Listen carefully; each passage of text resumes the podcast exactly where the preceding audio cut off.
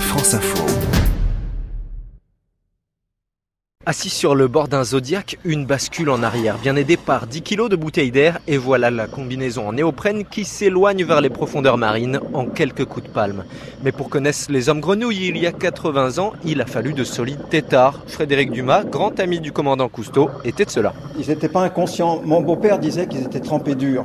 C'est-à-dire qu'ils n'avaient pas peur de se faire un peu mal, de faire des trucs dangereux. François Tilquin est le gendre de Frédéric Dumas et travaille au musée qui porte son nom à Sanary-sur-Mer, dans le Var. Il plongeait avec un masque qu'il avait bricolé lui-même dans une chambre à air de camion, qui maintenait avec une ficelle également, parce qu'il n'était pas très étanche.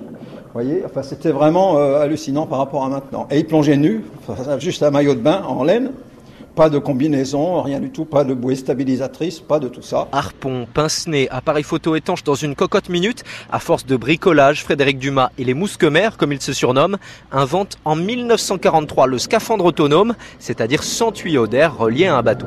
À 50 mètres de la surface, des hommes tournent un film. Munis de scaphandres autonomes à air comprimé, ils sont délivrés de la pesanteur. Ils évoluent librement.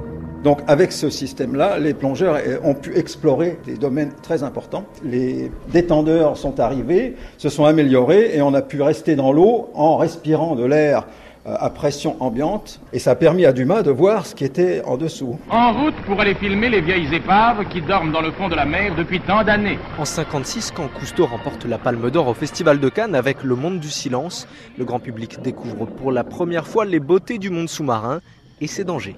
Nous approchions de la profondeur où l'air a un drôle de goût, où l'ivresse devient dangereuse. Quand je l'ai vu sortir son embout, j'ai compris qu'il avait perdu la tête.